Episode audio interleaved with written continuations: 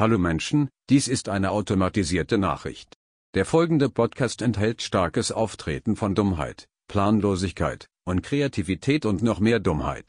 Falls euch dieser sehr unkreative Podcast gefällt, so bewertet ihn doch mit 5 Sternen.